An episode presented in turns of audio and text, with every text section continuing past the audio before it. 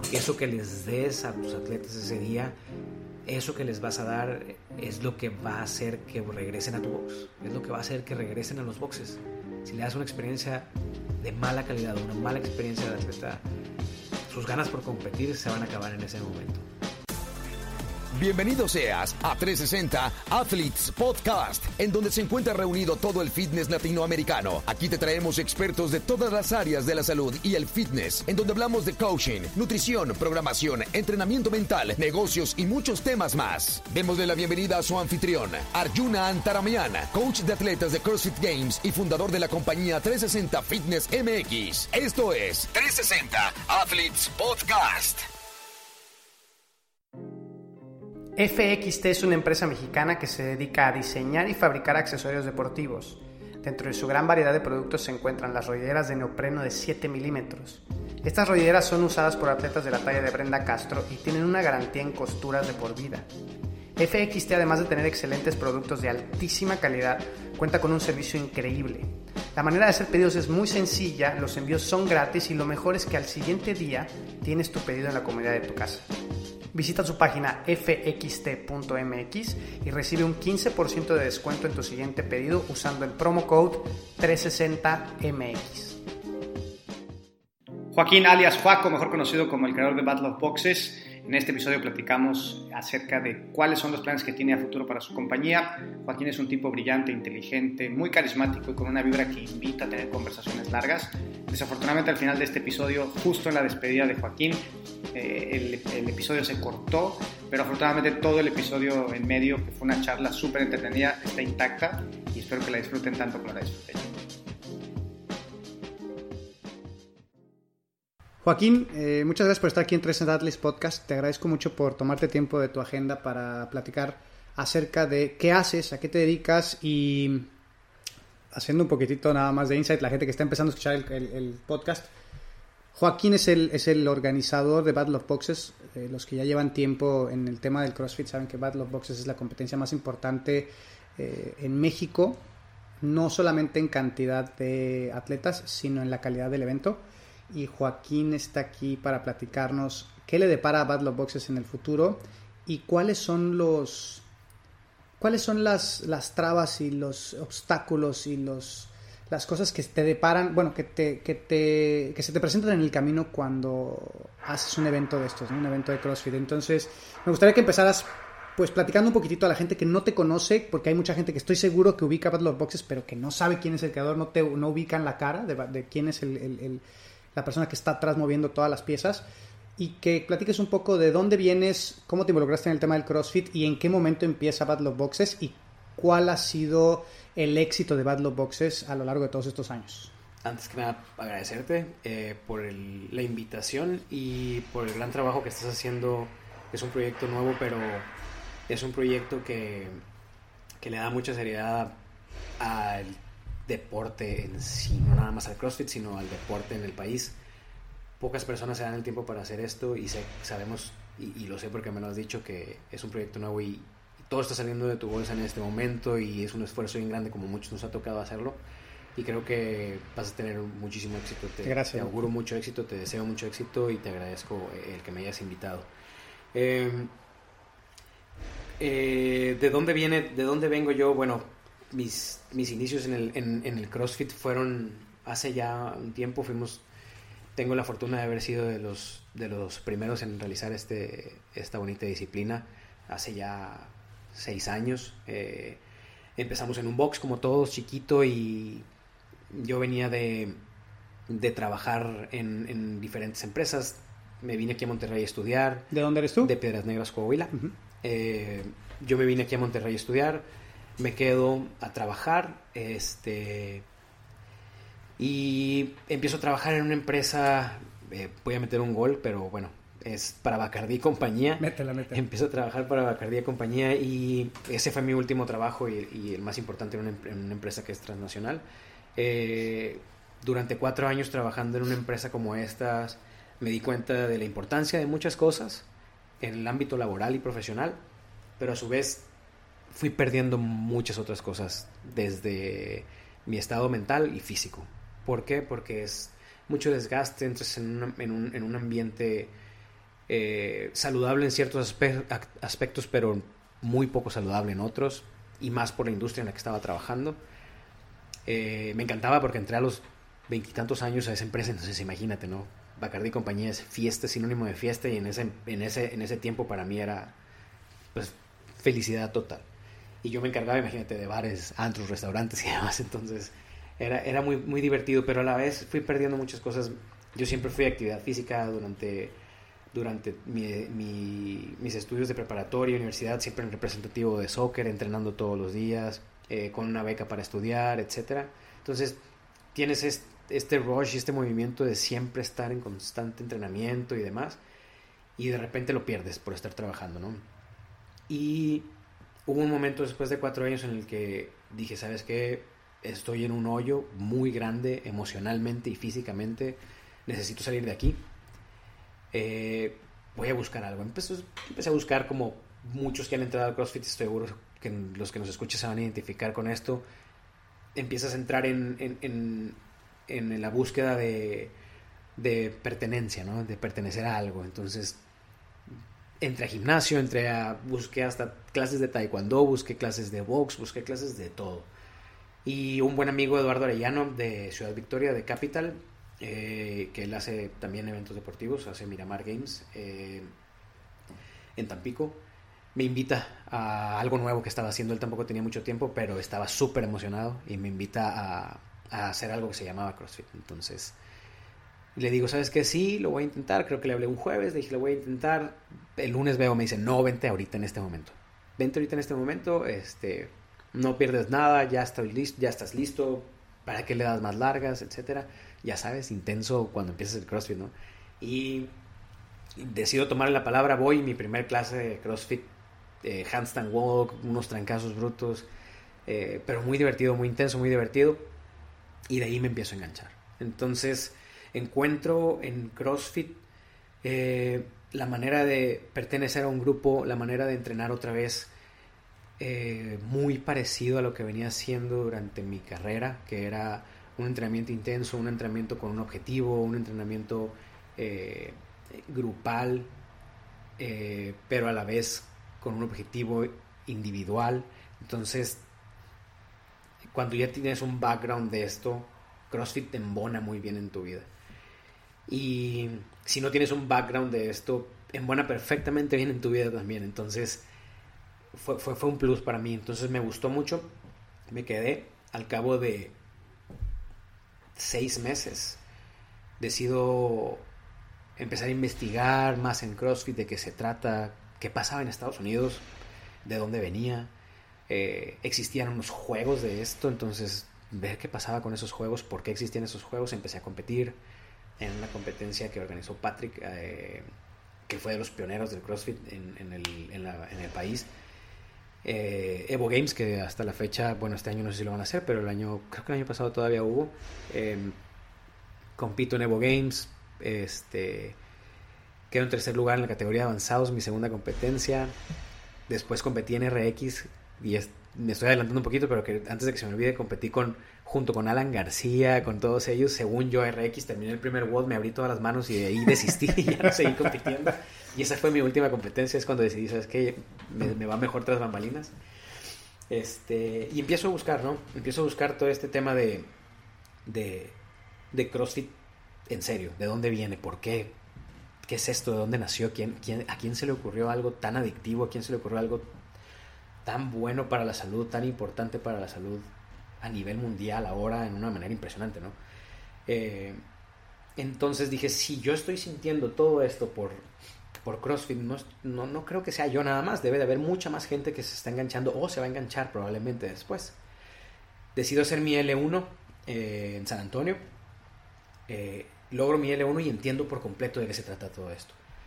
Fui de los primeros en tener un L1 en el país y me doy cuenta de que esto es algo bastante serio. Es algo más allá de lo que yo me imaginaba en, cuestión de, profesionalismo y seriedad. Decido ir a los regionales en, en 2013 a verlos como un espectador, ver de qué se trataba, engancharme más, todo como un fan, todo como todo eso, ¿no? Como muchos empezamos. Y y me apasiono. Entonces, eh, con un amigo, yo estaba buscando salir de, ese hoyo mental y físico que tenía y decido renunciar a Bacardi y compañía para iniciar lo que siempre había soñado, tener un negocio propio y demás, pero no sabía de qué. Entonces fue como un impulso muy fuerte esto del CrossFit, apenas estaba empezando. Y sabes qué, me hago L1, eh, tomo experiencia como entrenador, etcétera, y voy a abrir mi propio box. Entonces nos asociamos tres personas, abrimos nuestro propio box, creo que fue el segundo box en Monterrey y a nivel nacional de los primeros. Este, y de ahí empieza toda esta aventura de CrossFit, ¿no? es, así es como inicio yo en, en, en, CrossFit. Es una historia muy parecida a la de los demás. Lo único es que lo agarramos muy nuevo en esa época, ¿no? Oye, ¿cómo, cuál es la, cuál es la, la transición de, de, o sea, empiezas con el proyecto de Battle of Boxes. ¿Cuál ha sido la transición de Battle of Boxes? ¿Cómo es que surge el primer Battle of Boxes y de ahí cómo lo empiezas a escalar a llegar a lo que estábamos ahorita tú y yo platicando antes de empezar el programa, de, de, crear este evento de tanta calidad y sentirte, pues yo te lo digo, yo estaba ahí y me acuerdo, ¿sabes de qué me acuerdo mucho? O sea, aparte de la gente que estaba vibrando cuando nosotros ganamos en aquel entonces 2015, si, si no mal recuerdo fue 2015, hubo un momento en el cual estaba haciendo, estaba haciendo unos pull-ups, o así eran unos pull-ups y me acuerdo que tenía un como, como este, como Jumbotron, ya sabes, como una pantallota gigante. y me veía en la pantalla. Era un evento, o sea, era loquísimo ser un atleta recreativo y tener la experiencia de lo que tú platicabas. Una experiencia como de un atleta de, de regionales, güey, con con, con, jueces, con eh, un rig increíble, con eh, espectadores, con cámaras, transmisiones. Me acuerdo que yo llegué a mi casa y mi esposa me decía, güey, es que los estuvimos viendo en, en, internet y toda la banda en nuestro box. Entonces, ¿cómo es este proceso de crear una competencia en donde el primer año creo que estaban en la tierra? Sí, claro. ¿No? A, a, a llegar a tener un evento de esta calidad. ¿Y qué te impulsó a seguirlo creciendo? Si fue un tema de, desarrollo personal, es decir, quiero hacer crecer esto por la comunidad o fue un tema económico, cuál fue el, motivo del crecimiento de tu, de tu, proyecto y hacia dónde va ahora en día. ¿no? Imagínate, esa vez, haciendo un paréntesis, esa vez que fuiste, que hicimos la transmisión en vivo, tuvimos 70 mil viewers online en, de todas partes del mundo, porque también teníamos atletas de, de games compitiendo en, en la categoría más elevada fue una cosa loquísima también para nosotros. Yo creo que esa competencia a la que fuiste fue un par de aguas en, la historia de Battle Boxes. Y del CrossFit en México. Y del CrossFit en México. Entonces, empezó Bob. Eh, es una cosa muy chistosa porque yo ya tenía mi box, saltándome un poquito en, la época. Eh, yo ya tenía mi box, ya existían diferentes boxes en la ciudad, ya existían bastantes boxes en la ciudad y bastantes boxes en el país. Em, se hizo una comunidad muy padre en el primer box donde yo estuve, que fue Bofit, donde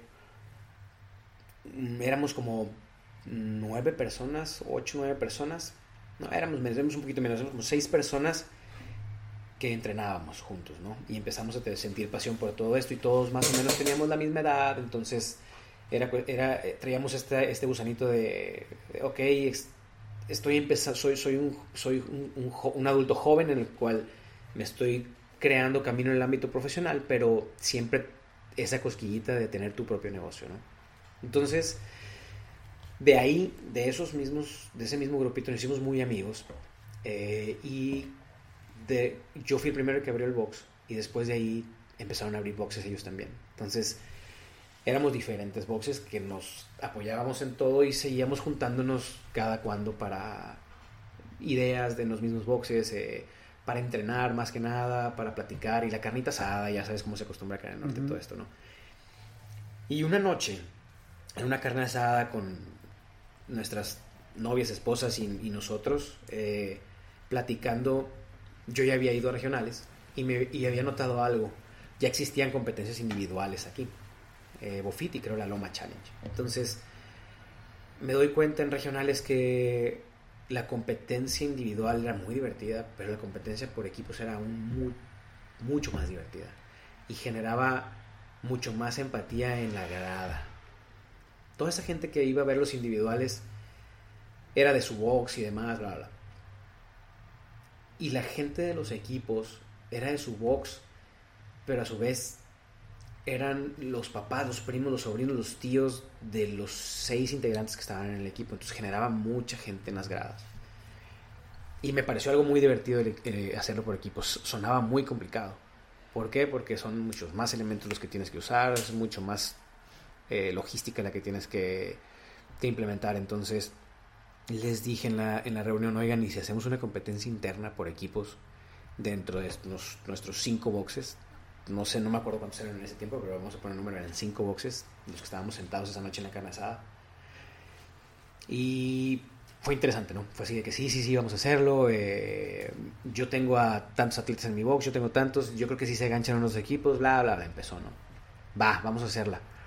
Vamos a hacerla tal día, a tal hora, en tal box, que es el más grande, que era Factor, donde empezó Barrel Boxes.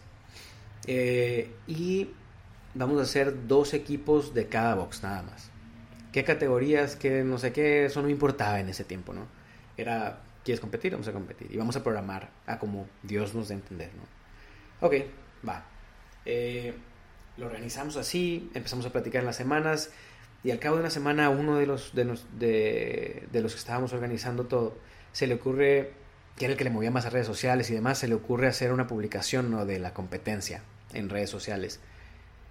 ¿Por qué? Pues nada más, por hacer ruido entre nuestros boxes y ya, pero pues Facebook no lo leía nada más nuestros boxes, ¿no? Entonces empezó el hervidero de los demás boxes de, la ciudad.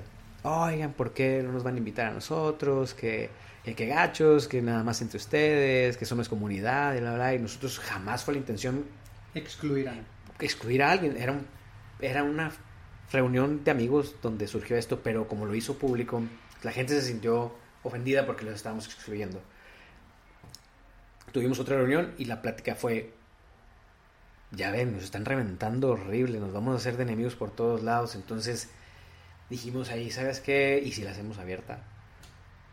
¿Cómo la vamos a hacer abierta? O sea, no tenemos ni experiencia, no sabemos cómo se hace esto, no tenemos idea. Digo, pues bueno, más o menos lo he visto, eh, lo que he visto en CrossFit Games, más o menos, entonces yo creo que no puede ser, no, no creo que sea tan difícil, ¿qué tanto va a ser? No creo que entre tanta gente tampoco.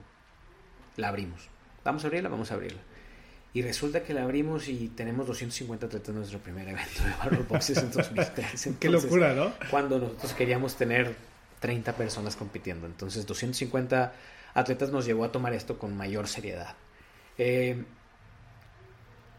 hicimos lo que pudimos con lo que tuvimos. A la gente le gustó muchísimo, le dimos mucha seriedad.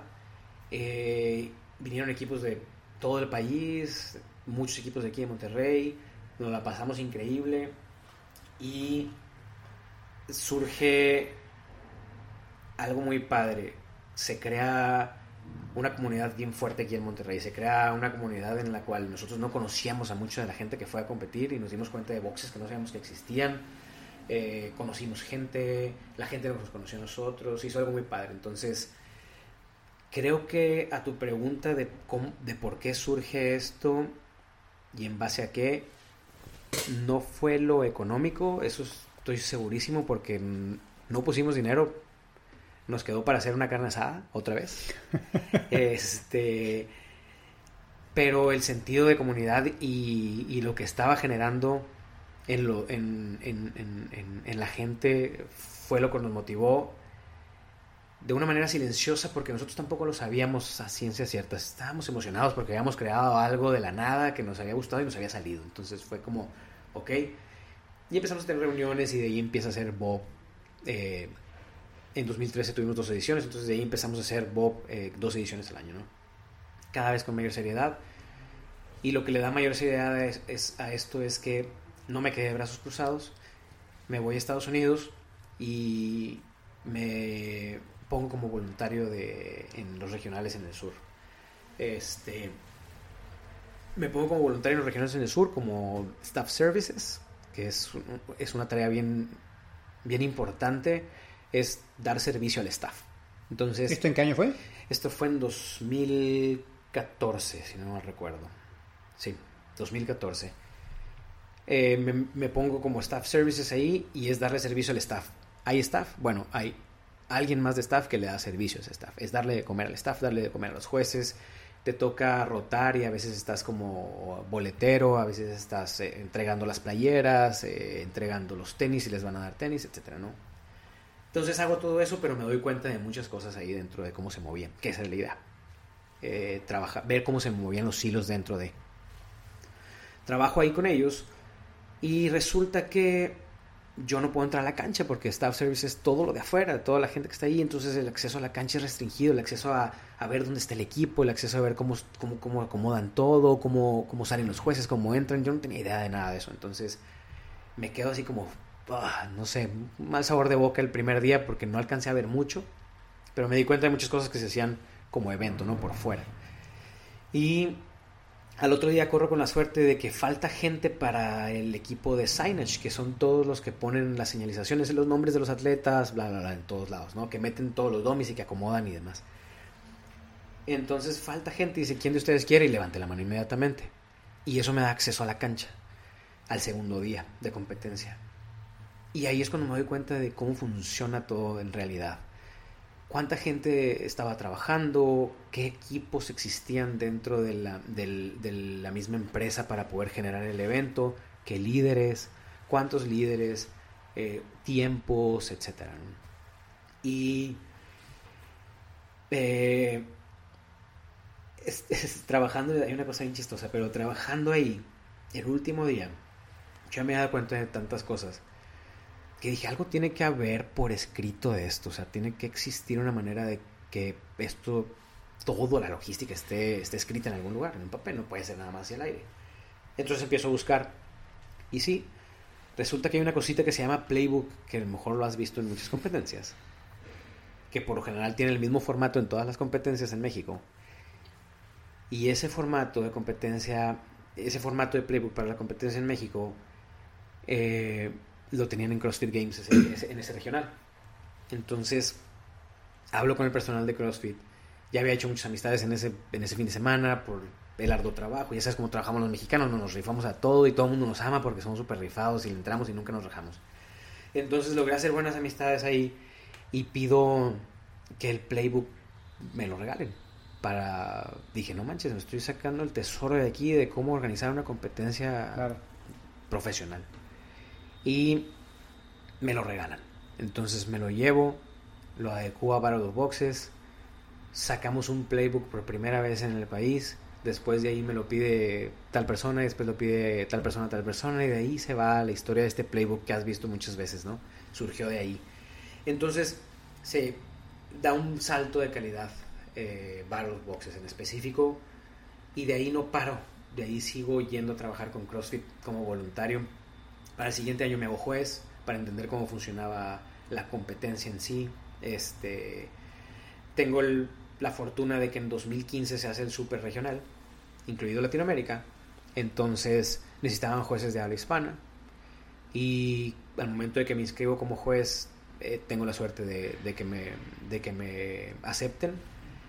Eh, ese año me toca una experiencia súper gratificante en CrossFit. Me toca juecear a Matt Chan, me toca juecear a Jen Jones, me toca juecear a Camille, me toca juecear a muchísimos atletas que en ese momento eran el, top.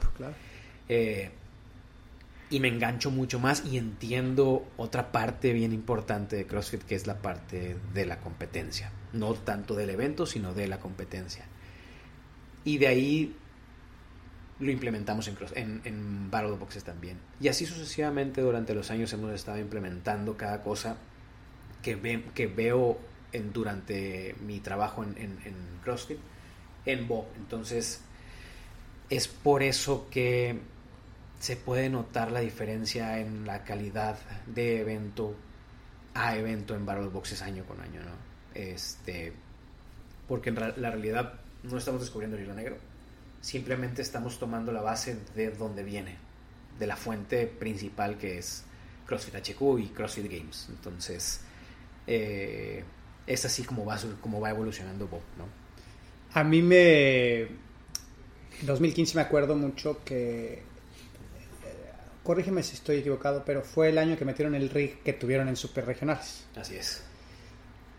Y me acuerdo que cuando entramos todos así, porque a mí me tocó estar en una edición antes, fui con otro equipo, este, creo que fue 2014, nos tocó ir con otro equipo. Y muy padre y todo, pero me acuerdo que todavía le- le- el, El rig rig se movía, ¿no? Porque era muy largo, o sea, Sí, sí, tenía- claro. era larguísimo. Eran Entonces, 14 carriles, creo. me acuerdo que hubo un evento que en, en 2014 fue, si no mal recuerdo, y tocaba hacer bar muscle ups y decía, a ver si no me mato, porque Claro. se movía el rig y todo, sí, ¿no? sí, sí. 2015 llegamos y veo el rig y digo, güey, es el rig de regionales. Ujú. Es igualito, güey. Tiene que ser ese, porque es igualito, ¿no? Claro. Y este... Lo mandamos a hacer con especificaciones, tomé fotos, me volví loco en CrossFit, medí, hice todo en, en regionales para poder hacer ese rig. Increíble. Entonces, ahí es en donde empieza a cambiar la experiencia del atleta y, como dices, de, de- de los espectadores también.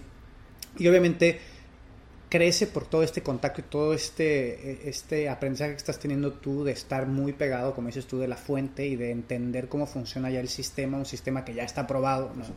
que, que, tiene, que toma en consideración, Que sigue evolucionando. y sigue evolucionando, claro, y que toma en consideración no solamente los atletas, no solamente toma en consideración la prueba, sino toma en consideración la prueba, los atletas y los espectadores, ¿no? que, que a final de cuentas son los que hacen que cuando estás ahí adentro como atleta vibren, ¿no? Y vibres como atleta y te sientas como un atleta de alto rendimiento cuando a final de cuentas pues, puedes ser un atleta recreativo que entrenas tu hora del día y que vas y participas en un evento que te hace sentir fenomenal y eso yo creo que fue la clave de y a la fecha yo tengo atletas que de hecho fueron apenas a la última edición que tuviste ¿En y muchos de ellos comentaban en sus redes sociales, o sea, es mi, mi competencia favorita, o sea, no hay otra como Battle of Boxes, ¿no? Y tiene que ver con esa eh, experiencia de, o sea, porque eventos padres con equipo padre y rigs padres, pues los hay, o sea, las hay. Claro. Hay otras competencias y las ha habido en México Sí, sí, sí. Que, que tienen eso, ¿no? Y no es eso lo que hace la experiencia del atleta y la de la experiencia del, del- del espectador, sino es toda la logística de crear un espectáculo para que todos estén viviendo al mismo tiempo ese, ese todos juntos, ¿no? Sí, por y supuesto. como, yo te lo digo, como atleta, para mí fue una de las experiencias más bonitas haber ganado y ganar y subirte al podium y, y las cámaras y la transmisión y todo fue fenomenal y creo que sí le dio a muchos atletas, por lo menos a mí, yo, yo me empecé a dedicar al cross porque yo me enganché hace muchos años con Luis Pérez, me enganché yo en. Playa del Carmen y me enganché bastante, pero el competir en el- tu evento fue una de, los, de las cosas que me enganchó mucho. Y esto no lo sabes tú porque pues, con tanta gente que veías, pues no sabías ni quién estaba ahí, pero me acuerdo mucho de ti. El primer día en 2000, eso fue, no me acuerdo si fue la, la junta de 2014 o la de 2000, no me acuerdo, una de las juntas que me acuerdo que saliste. Y tú es como yo, eres un atleta bajito, ¿no? O sea, Sí, chiquito, sí. y saliste. Y me acuerdo que en cuanto empezaste a hablar, dije, este güey, o sea, este güey está, este güey está diferente que el resto. O sea, la manera en cómo tú te desempeñas, o sea, no te ves nunca estresado, nunca te ves preocupado. Y me imagino que has de estar pasando por momentos de estrés y de, de todo, Bastante, sí. pero eh, tú no lo externas, ¿no? Y eso también se transfiere a tu evento, porque es un evento muy organizado, muy puntual, las cosas van sucediendo ¿eh? y todo parte del liderazgo de, de la persona que está a cargo de...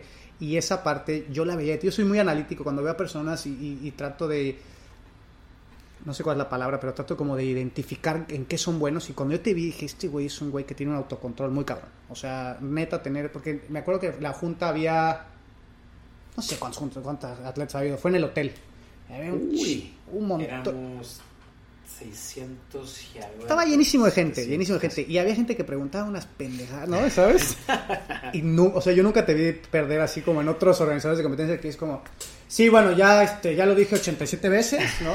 Tú nunca te perdiste como el control y eso se ve que se transfería a tu evento, ¿no? Y eso yo creo que es una característica tuya, que esto es lo que yo, lo poco que te he visto, que yo creo que es una cualidad tuya, ¿no? El poder liderar y tener siempre la calma en un evento, que es importantísimo porque si eres una persona nerviosa con un evento de 700 atletas, pues está tremendo. ¿no? Claro, ¿no? Y es, es, es parte del aprendizaje igual, porque yo estoy en juntas de atletas, eh, en CrossFit directamente, en regionales y en games, en juntas de jueces, en juntas de, de líderes, en juntas de directores me ha tocado estar, gracias a Dios, hasta el, hasta el punto de llegar a eso.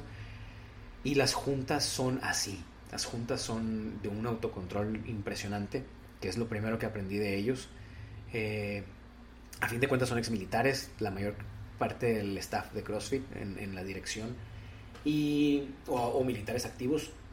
Y una, y una parte bien importante para ellos es siempre tener control de tu persona para los demás, porque tienes que liderar de esa manera.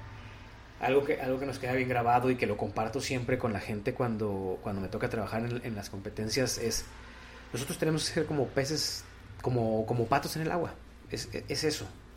Un pato en el agua, tú lo ves por fuera y es eh, el animal más tranquilo y calmado que va, que va, que va sobre el nivel del agua, ¿no? Pero por abajo sus patas están como locas para poder estar, estar a flote, ¿no? Entonces, eso es, eso es bien importante.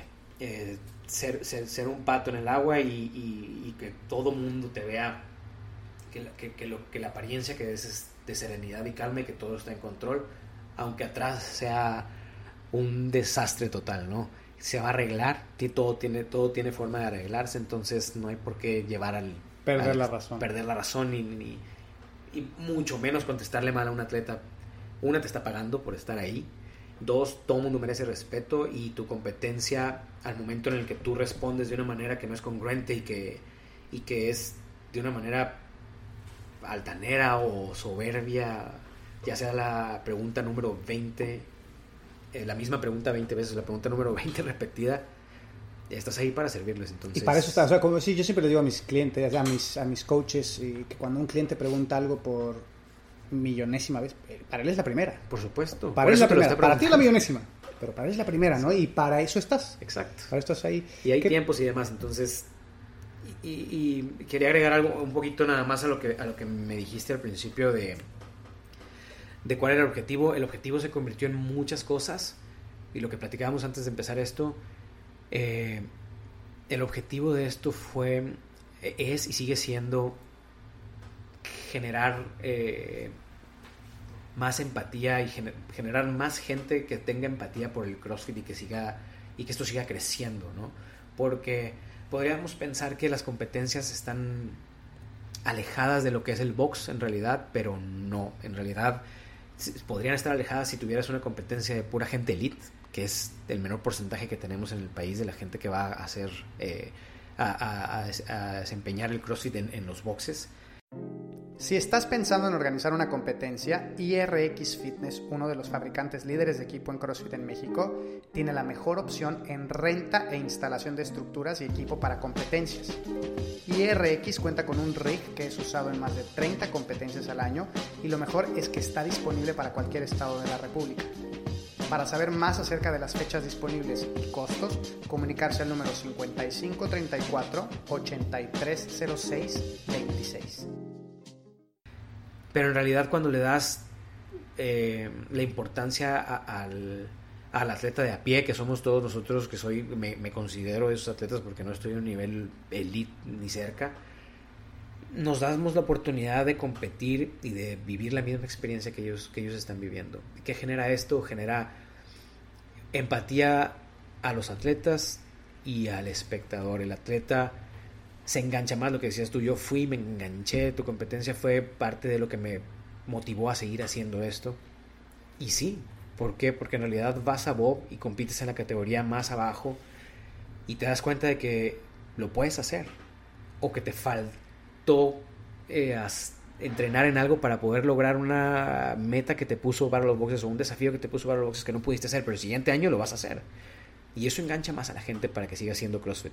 CrossFit. Entonces, a los boxes les sirve y la gente que está en las gradas se engancha más porque a lo mejor te va a ver tu tío que eh, está en un estado ahorita sedentario y no le importa hacer ejercicio o tu sobrinito que apenas está empezando a entrar en todo esto y te ve competir y dice, no manches, yo quiero ser con mi tío. O el tío dice, no manches, ¿por qué estoy de este tamaño? O sea, cuando ve lo que está haciendo una ahí adentro, ¿no? Entonces yo quiero hacerlo también.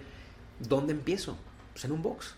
Entonces, generas inscripciones en los boxes, generas empatía, generas generas eso e, e, ese sentido de pertenencia y eso y eso que hacen los, los atletas y eso que generan los atletas elite también el ir a verlos y decir tenemos ídolos no está Brenda Castro está Gibran está Alan García están Luis Pérez está Lea están muchos otros ídolos que están en Latinoamérica y eso genera que la gente se enganche todavía más con este deporte no entonces creo que la parte de las competencias, que es a lo que me dedico ahora después de haber cerrado mi box, es una parte muy, muy importante también para seguir generando gente en los boxes, ¿no?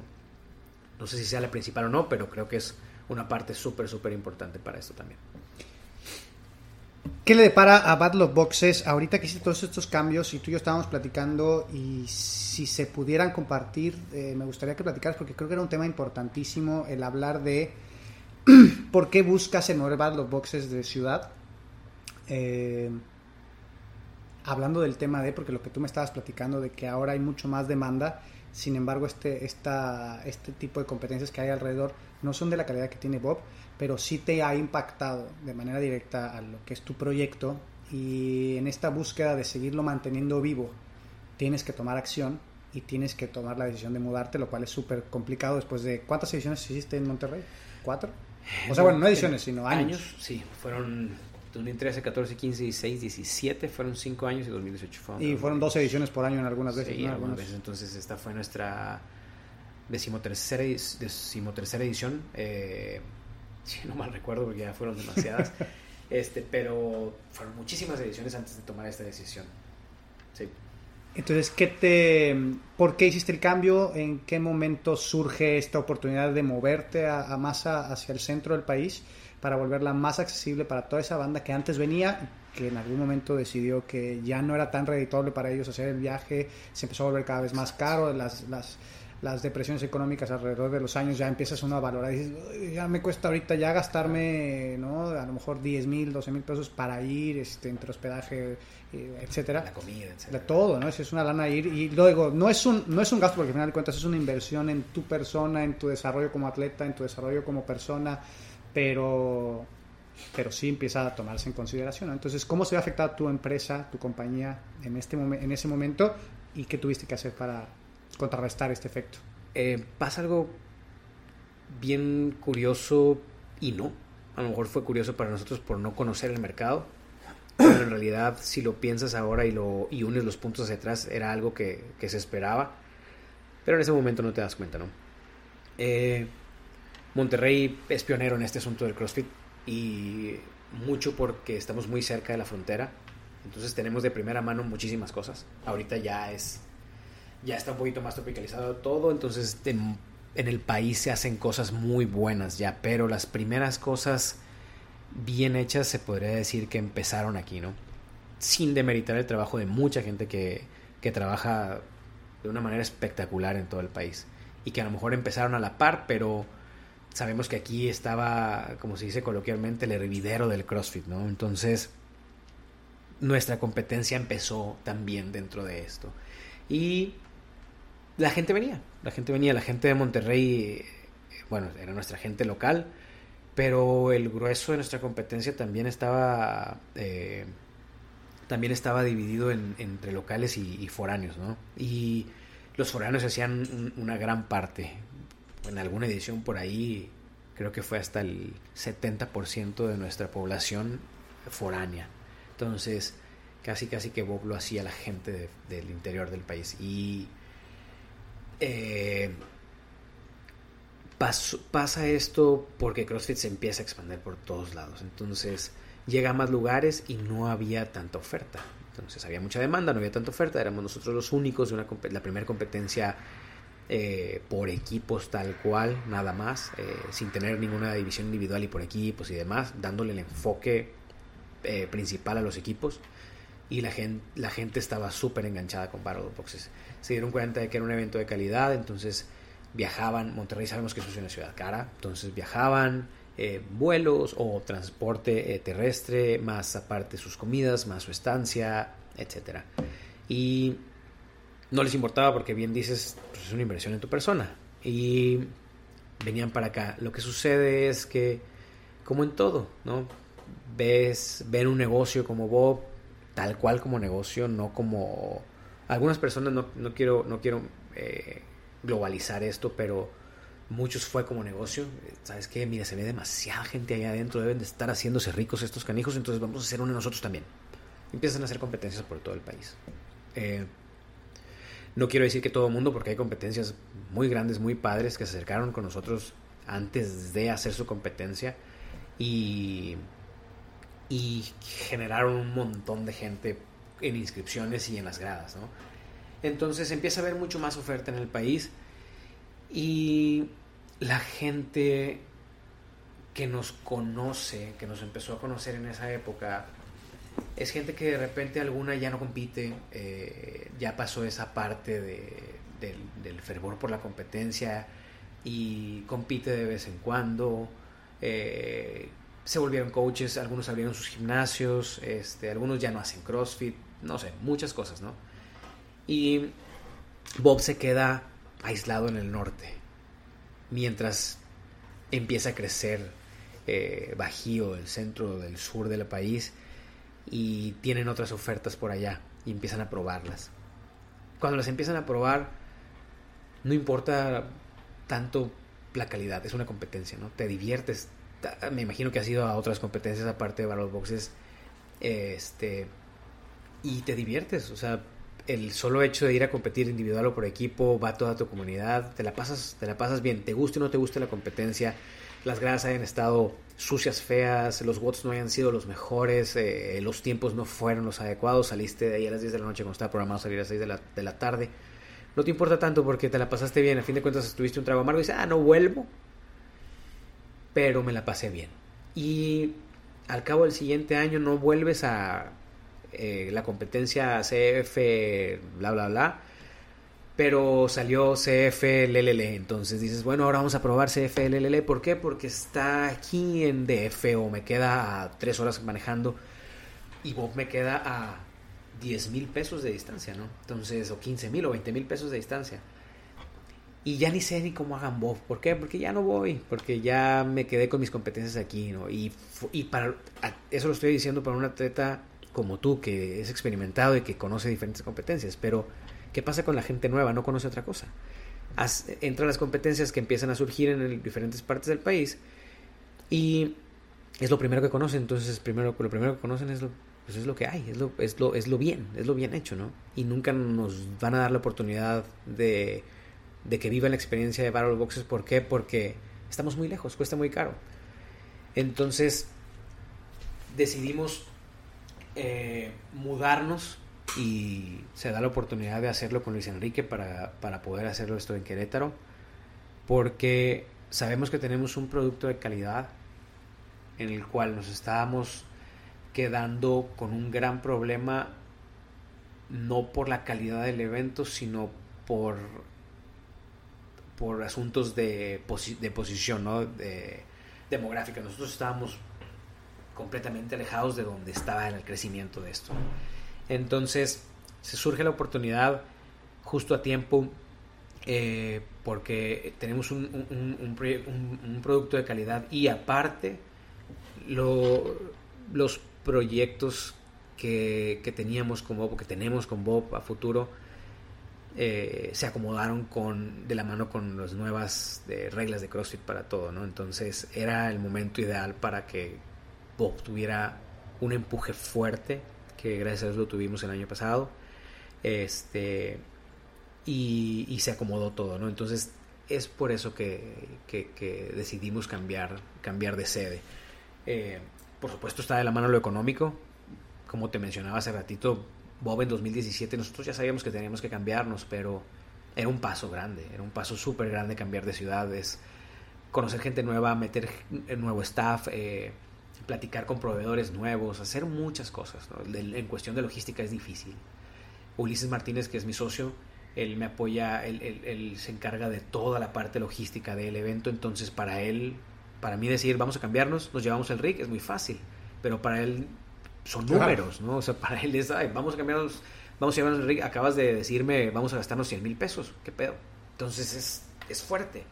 Eh, viendo todo esto, pues en 2017 era imposible para nosotros movernos, era muy rápido, eh, necesitamos empezar a organizar Bob ya y decidimos eh, tener una plática y decir, no hacemos Bob este año, porque hacerlo aquí en Monterrey es perder dinero, está la parte económica, por supuesto, y o, venderlo. Definitivamente ya, o sea, se acabó esto, se acabó el viaje, se acabó la aventura, vendemos Battle Boxes buscamos otra cosa que hacer, buscamos un nuevo evento, una nueva marca, un nuevo nombre, surgieron compradores, estuvimos a nada. Y un día en una reunión eh, de esas cosas que pasan, ¿no? Ulises se iluminó y me dijo, ¿sabes qué? No, no vamos a vender. Es nuestro bebé, lo hemos trabajado muchísimo, tiene mucho futuro. No es nuestra culpa ahorita que no se esté llenando. Entonces, vamos a perder dinero este año, ni modo. Intentemos encontrar los patrocinadores que, que podamos para poder soportar el evento. Si da Dios, si no, ni hablar, pero no podemos dejarlo morir. Tenemos que hacerlo. Decidimos hacerlo en 2017, que fue una la época más difícil para Bob. Y en pláticas ya para 2018, para tener todo bien hecho en 2018. Si lo hacíamos en 2017 era porque en 2018 nos íbamos a mover de aquí. Entonces lo logramos hacer. Fue un éxito total. Eh, evolucionamos muchísimo. Evolucionamos mucho en cuestión de calidad de evento como competencia y de evento tal cual como evento para el espectador evolucionamos un montón, hay muchas cosas que mejorar para este año, que ya se están mejorando y que vienen cosas increíbles. Y el objetivo principal de nosotros es eh, ser un evento eh, oficializado por CrossFit para poder enviar un hombre y una mujer y un equipo a los CrossFit Games. Entonces, no estamos nada lejos de eso. Hemos tenido pláticas. Este, hay un problema legal con la palabra CrossFit aquí en México que la mayoría de la gente sabe. Eh, CrossFit no puede ser legal en, México por, por temas del, de, del INPI. Eh, otra persona le pertenece la palabra a una palabra que se parece mucho, entonces son cosas y temas legales por ahí que, tiene CrossFit acá en, acá en México, entonces es difícil para ellos hacer un evento oficial aquí en el país. Y es por eso que se decidió tener dos eventos eh, en, en, Latinoamérica, pero no en nuestra región, o sea, no en, en la parte de nosotros. Entonces ellos hicieron Brasil y Argentina, que, que esos dos eventos estoy seguro de que van a ser muy buenos eventos, pero creo que México merece también tener un evento oficializado por CrossFit. Tiene todos los, tenemos todas las armas para hacerlo. Este, no hay nadie en Latinoamérica que trabaje directamente con CrossFit eh, como lo hacemos nosotros. Eh, solamente en Brasil el, nuevo evento que surgió en Brasil, el Brasil, CrossFit Championship o algo así. Ellos son los únicos porque lo organiza la gente de CrossFit tal cual. Eh, eh, existe el, el, uno de los organizadores de allí fue mi jefe, el, director del regional en, en, Brasil del 2018. Entonces, eso nos asegura por ahí que vayan a tener una calidad de CrossFit Games. Entonces, pero de ahí en fuera nadie más ha trabajado, ni tiene la experiencia, ni conoce los tiempos, ni nada. Eh, entonces creo que México merece, los atletas mexicanos lo merecen, la gente mexicana lo merece, porque tampoco es nuestra culpa el que tengamos un problema legal aquí, entonces hay muchas cosas que, se pueden mejorar y creo que el tener un evento oficializado por CrossFit aquí en, aquí en México le va a dar un, un boost muy fuerte a la comunidad, a la comunidad mexicana, entonces esto lo queremos hacer por eso, porque es uno de los objetivos bien grandes. Mi objetivo principal en 2014, después de ya haber tenido dos ediciones de Bob, era tener un regional en México. No sé cómo le iba a hacer. Me acuerdo que se lo dije a... Eh, ¿A quién se lo dije esto? Creo que fue a Jorge, un, chavo que, entrena aquí, que, entrenaba aquí en Tigrán y ahora entrena en, absoluto con, con, José Luis.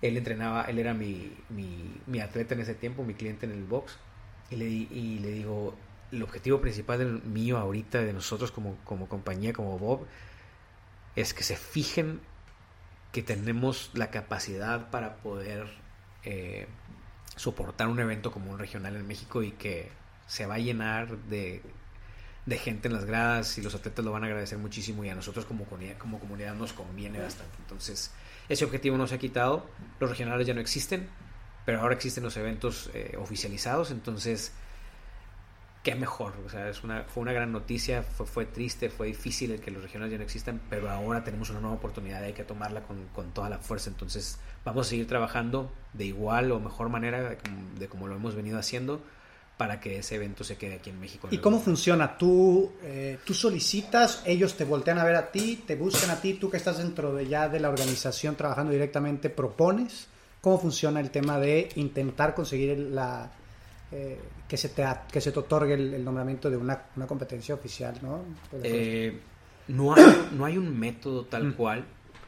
Eh, CrossFit yo creo que también ahorita está viendo cómo estandariza toda esta parte. Yo creo que este año es prueba y error para todo el mundo. Lo vimos con, con Dubai. Hubo muchas cosas que para una competencia de ese nivel no pudieron haber sucedido, eh, no eran permitidas, entonces es prueba y error para todo el mundo ahorita. Entonces no hay una forma tal cual de, de, decir, eh, este es el proceso para, para poder llegar a ser. Pero creo que lo más importante ahorita es hacer las cosas como ellos lo hacen allá, ¿no? Ser lo más cercano a lo que ellos hacen allá para que puedan ellos tener la confianza de que el evento que se está haciendo en México va a tener la misma calidad en estándares de, de un regional. Entonces, eso a ellos les da muchísima confianza para poder lograr este evento, para que este evento pueda ser aquí. Y la manera en la cual se solicita esto, pues sí, digo, es mandando un correo, eh, hablando con gente, A mí me toca la parte de estar dentro de, la compañía todavía, entonces eh, mandar mails, tocar puertas, ahora sí que levantar la mano y decir nosotros podemos con el paquete, no importa lo que traigas, no importa lo que me pidas, lo vamos a lograr porque sabemos que contamos con la capacidad humana y la capacidad material para poder lograrlo. Sí, y la calidad de tus eventos, eh, me queda claro que, que, tienen con qué pedir, ¿no? Con qué competir.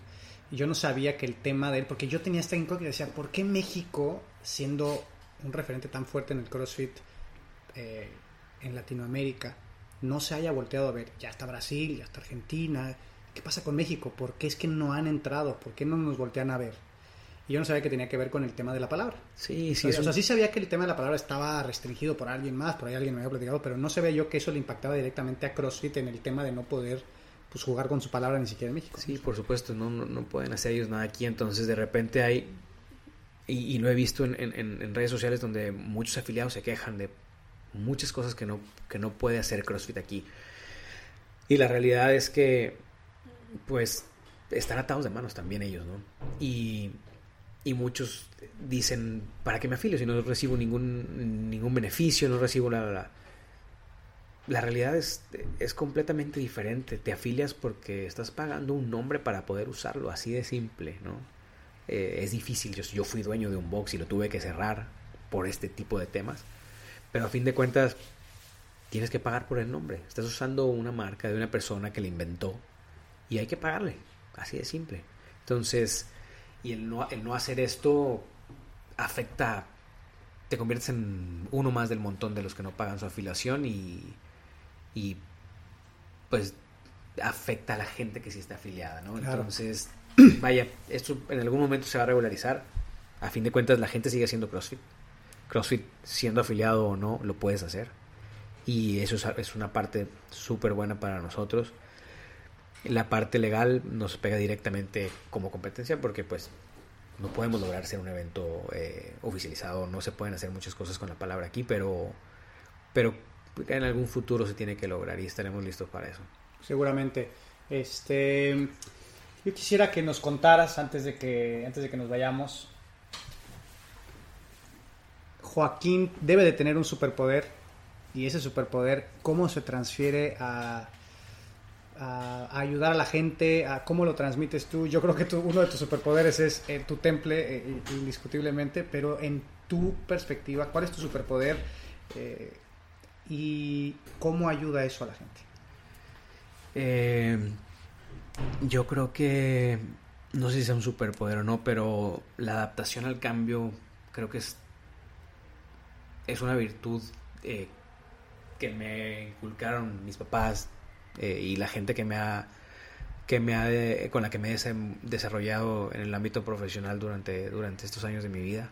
Eh, esa adaptación al cambio este, te ayuda a aprender de los demás, eh, te ayuda a, a, absorber lo mejor de los demás y poderlo proyectar. Entonces, yo creo que esa parte es la que yo puedo considerar como, mi superpoder y el, querer transmitirlo, así, sin más ni más. La verdad es que si queremos generar un bien común a, a, a, CrossFit, a la comunidad en, el país, no te puedes quedar con eso para ti mismo nada más. Entonces, el transmitirle esto a, la gente, a, la gente que quiere hacer su competencia, a la gente que quiere hacer sus competencias internas en el box, que de repente me llegan mensajes y es oye, ¿cómo hago esto? ¿Cómo hago lo otro? ¿Me podrías orientar? Por supuesto. O sea, claro que se puede.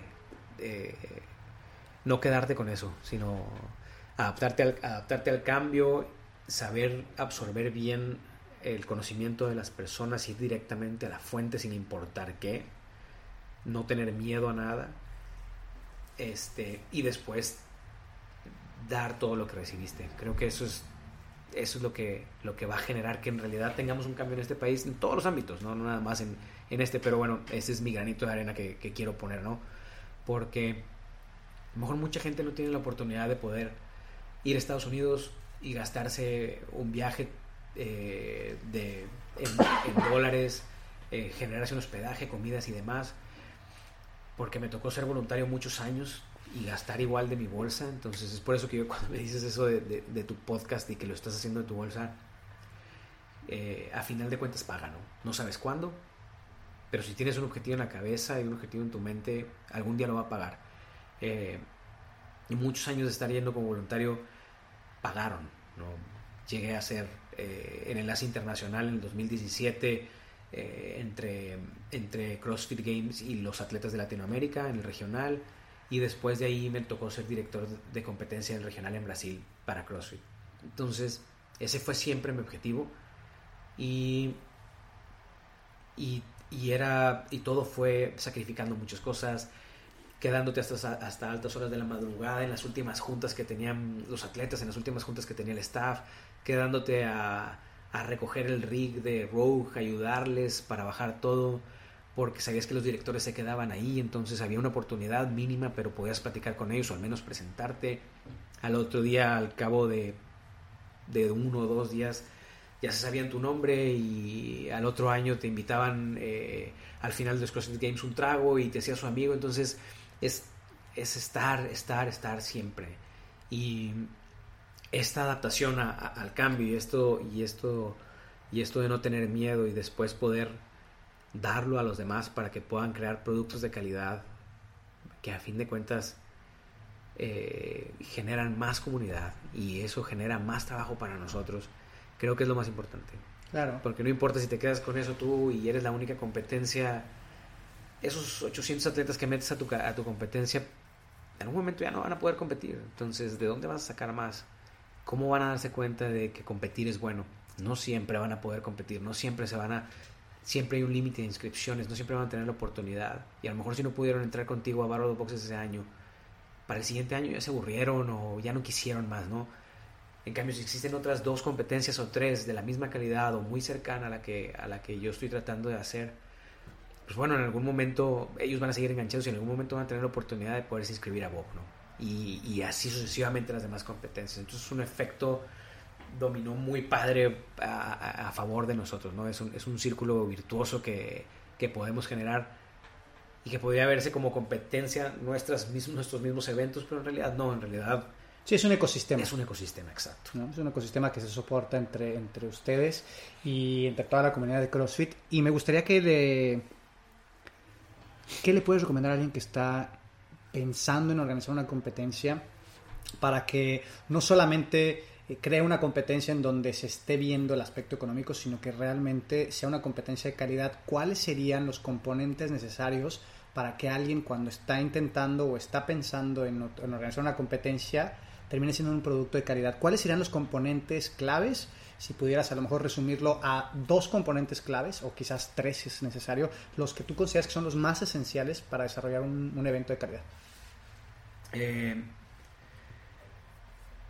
reducirlo a tres es, es, difícil, pero creo que pensar en, en dos cosas, en tus atletas, en que ellos deben de tener una experiencia grata y una experiencia de calidad, y me refiero desde la programación de los, de los eventos o de los, del workout hasta dónde van a descansar y dónde van a comer y dónde van a ir al baño y dónde van a hacer todo esto y pensar en la gente que está en las gradas también, que es gente que se queda ahí 7, 8 horas a ver una competencia, que debe estar cómoda, que debe de tener comer, que debe, donde, debe de poder comer en un lugar a gusto, debe de poder comprar, debe de tener opciones de compra, debe de tener opciones de, de recreo, muchas cosas, ¿no? Entonces pensar en las dos partes de una manera profesional. Y, y la verdad es que pensando en estas dos partes de una manera profesional, equilibras todo. Y con esto puedes lograr una competencia de calidad nada más. Por supuesto que sabemos que no existen patrocinadores, no existe un patrocinador que, que alcance para todas las competencias en el país, es difícil, ¿no? Pero no porque quieras tener 600, 700 atletas en tu competencia y que sabes que los puedes tener porque a lo mejor vives en una ciudad donde la comunidad es muy grande, te debe de dejar de importar la calidad por generar cantidad. Sabemos que si tienes 700 atletas vas a tener un income grande en, inscripciones, pero eso se va en, en premios. ¿Y lo demás? ¿De dónde queda? Entonces, si no tienes patrocinadores, si no conseguiste un buen lugar, si no conseguiste eh, cómo hacer que la gente se sienta a gusto, aunque sea muy chiquito, si es una competencia en un box y tienes la cantidad suficiente para meter gente, saber que no puedes meter 250 atletas si estás en un box. O sea, una competencia de 100 personas. Eh, y las personas que van a ir a verlos tienes que calcularlos y saber que los debes tener como vas a tener que rentar sillas o vas a tener que poner gradas o qué sé yo.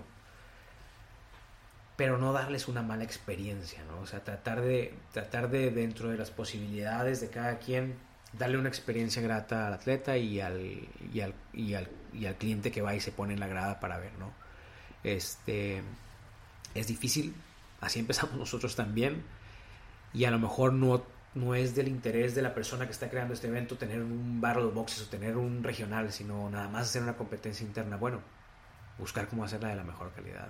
Porque eso que les des a tus atletas ese día, eso que les vas a dar es lo que va a hacer que regresen a tu box. Es lo que va a hacer que regresen a los boxes. Si le das una experiencia de mala calidad una mala experiencia de atleta, sus ganas por competir se van a acabar en ese momento. Sus ganas por estar yendo a tu competencia se acaban en ese momento. Probablemente te den una oportunidad más, pero si no lo notaste, vas a seguir haciendo el evento de la misma manera. Entonces, eso se refleja en el día a día, en la persona que paga mes con mes en un box. Entonces, ser conscientes, pensar en el evento, pensar en, pensar en los atletas, pensar en, en los espectadores y ser conscientes de la responsabilidad que lleva a hacer un evento de CrossFit. No nada más afecta al bolsillo de la persona que lo está haciendo, sino afecta a los boxes que están involucrados. El no hacer un evento de calidad te genera desánimo, te genera eh, el que no creas en este tipo de cosas, en el, que no creas en que, en que en que la competencia te puede generar mucho más apego a un box. Sí, impacta mucho más allá que ese fin de semana. Exactamente. Sí. Eh, Joaquín, ¿dónde te encuentra la gente en redes sociales? Eh, si te quieren preguntar acerca de cómo organizar, cualquier cosa que te quieran preguntar, ¿dónde te encuentra la gente? Cualquier cosa que necesiten, estoy en, Instagram como arroba joacowaco, eh, arroba J-A-O-W-A-K-O, o en Facebook como Joaquín Antonio me pueden encontrar y la verdad es que abiertos a cualquier cosa, este, cualquier duda que tengan, eh, inquietud o si necesitan ayuda, etcétera sin problema pueden preguntar, estamos abiertos a esto, estamos aquí para ayudar, estamos aquí para que la comunidad siga creciendo, estamos aquí para, para que HQ logre poner ese punch extra para poder entrar aquí con toda la mano y que se dé cuenta de que la comunidad en México es 100 veces más apasionada que en muchos otros países donde han hecho cosas eh, oficialmente ellos. Entonces, lo vamos a lograr, no quitamos el dedo del renglón, seguimos evolucionando, este, como el CrossFit va evolucionando y, seguiremos trabajando en pro de todo esto que es tan bonito y que nos apasiona a todo el mundo. Te agradezco mucho por tu tiempo, gracias por estar aquí, por tomarte el tiempo para estar en 360 Athletes y espero que podamos tener otra charla porque te me una persona muy interesante que tiene mucho que aportar y esa pasión que tienes por el producto, por el, por el producto de CrossFit como tal, desde desde la organización, desde lo que aportan a la salud, etcétera, me parece fantástico porque necesitamos gente que esté apasionada de esto en particular para que lo puedan transmitir a toda la comunidad y la comunidad entienda que el CrossFit no nada más es gente a lo mejor por ahí, este con unos pectorales tremendos, ¿no? Por ahí, o sea, que realmente el CrossFit va desde la base, desde desde atletas recreativos y que todos podemos pasar por una experiencia bonita en, en Bad Boxes y que estoy seguro que la siguiente edición será aún mejor que esta. Nos esperamos en la siguiente edición y te agradezco nuevamente a ti este, y te felicito por este espacio que estás, que estás creando.